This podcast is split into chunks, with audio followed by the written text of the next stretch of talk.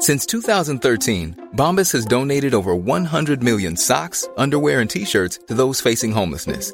If we counted those on air, this ad would last over 1,157 days. But if we counted the time it takes to make a donation possible, it would take just a few clicks. Because every time you make a purchase, Bombas donates an item to someone who needs it.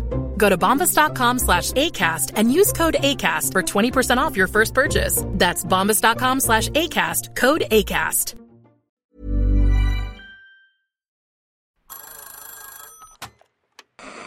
Hola. Hola. Hola.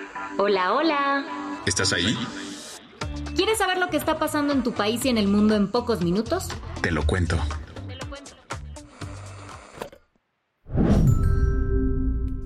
Hoy es lunes 18 de diciembre de 2023 y estas son las principales noticias del día. Te lo cuento. Por segunda ocasión, Chile rechazó el texto para crear una constitución que sustituyera aquella redactada durante la dictadura de Pinochet. Más de 15 millones de chilenos acudieron a las urnas ayer para votar en un plebiscito. El objetivo, aceptar o rechazar el texto de una nueva constitución. El país buscaba reemplazar la actual Carta Magna redactada en 1980 durante la dictadura de Augusto Pinochet. Desde las protestas masivas que estallaron en el país en 2019, Chile se dio cuenta que necesitaba un nuevo texto constitucional. Sin embargo, el camino no ha sido nada sencillo. En septiembre del año pasado, la ciudadanía rechazó un primer intento. Se trataba de un texto redactado por la Convención Constitucional, que fue integrada por una mayoría ciudadana con una fuerte inclinación progresista y socialista. En aquella ocasión, la población votó en contra en un plebiscito. Ante esto, el presidente Gabriel Boric reconoció el fracaso. El segundo mensaje del pueblo chileno es que no quedó satisfecho con la propuesta de constitución que la Convención le presentó a Chile y por ende ha decidido rechazarla de manera clara en las urnas. Pero inmediatamente después anunció un nuevo proceso constituyente. Me comprometo a poner todo de mi parte para construir en conjunto con el Congreso y la sociedad civil un nuevo itinerario constituyente que nos entregue un texto que, recogiendo los aprendizajes del proceso, logre interpretar a una amplia mayoría ciudadana. Aunque al parecer esos aprendizajes del primer proceso tampoco fueron retenidos al 100. Y es que ayer la población chilena rechazó la segunda propuesta de constitución. El Servicio Electoral de Chile informó que más del 55% de la población votó en contra del texto, mientras que el a favor obtuvo un poco más del 44%. Pues, ¿qué tantos cambios tenía esta segunda propuesta? Mientras la primera opción fue rechazada por ser, y abrimos comillas, muy de izquierda, este segundo texto fue respaldado ampliamente por la derecha chilena. Quizá por eso no sorprende que se mantuviera la privatización del sistema de salud y de pensiones, o incluso que el texto hablara de derecho a la vida o la objeción de conciencia religiosa, dos conceptos que han sido usados en el mundo para reducir los derechos reproductivos de las mujeres. La nueva versión incluía medidas migratorias más estrictas, como la expulsión rápida de extranjeros que ingresen de forma ilegal y la creación de una policía fronteriza, pero al final, para el disgusto de unos y el gusto de otros, este texto no será aplicado tras ser rechazado ayer, por lo que Chile se quedará con su constitución de 1980, que ha sido ampliamente modificada desde que el país recuperó la democracia. ¿Qué más hay? El primer tramo del tren Maya finalmente se inauguró, pero tuvo algunos contratiempos.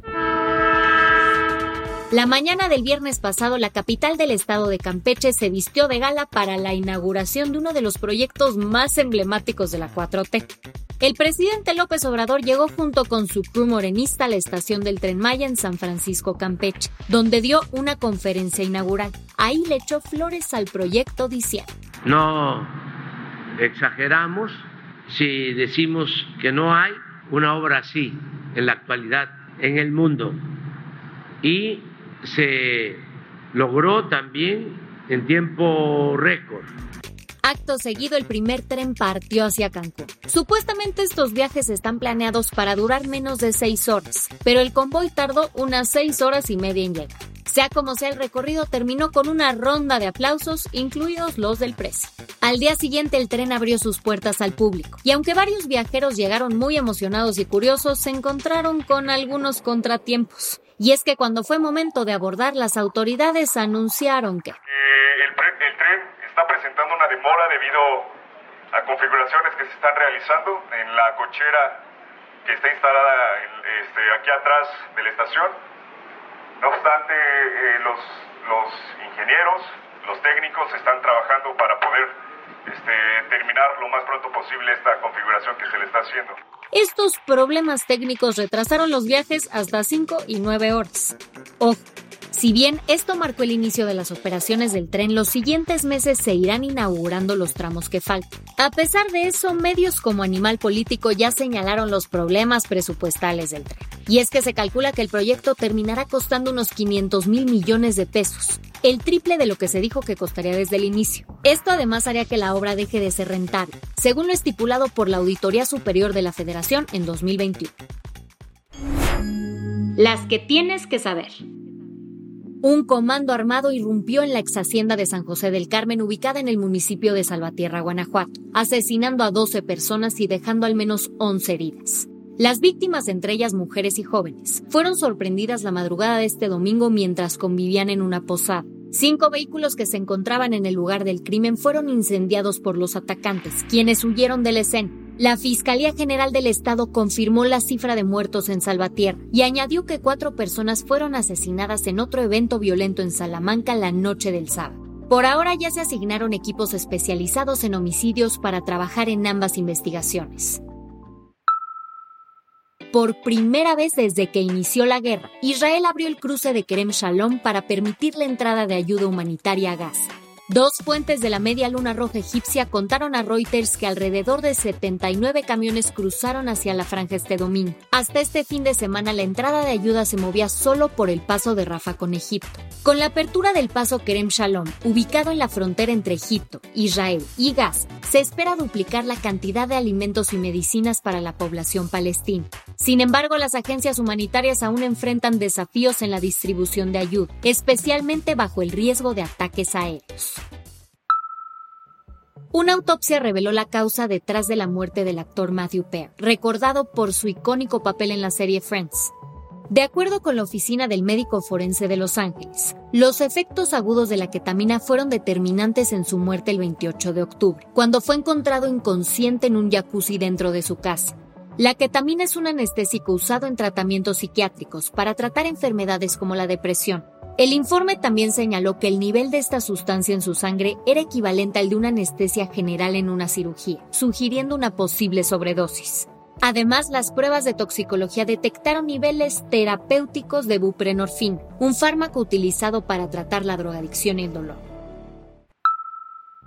El América se coronó campeón de la Liga MX. Otra vez Sánchez. Sánchez aguanta, Sánchez viene, Sánchez al área. ¡Gol! ¡Gol!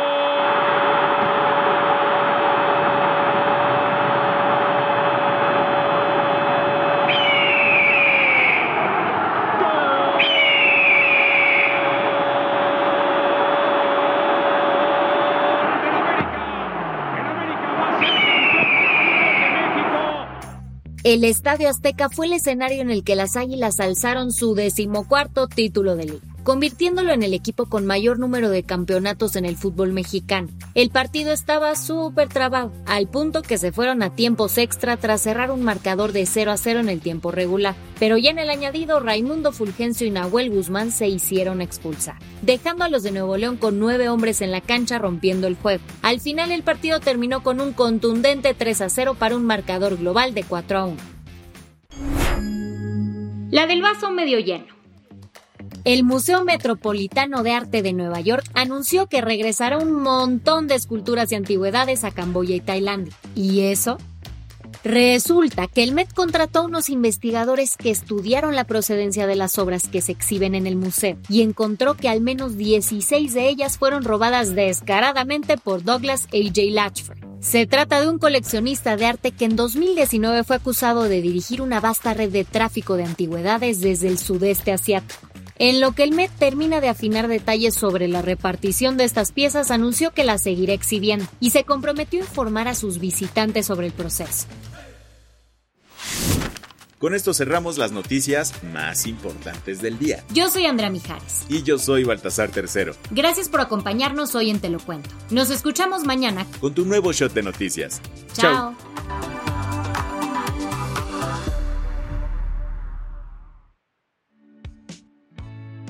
El guion de este episodio estuvo a cargo de Aisha Yanabi y Lucía Corona.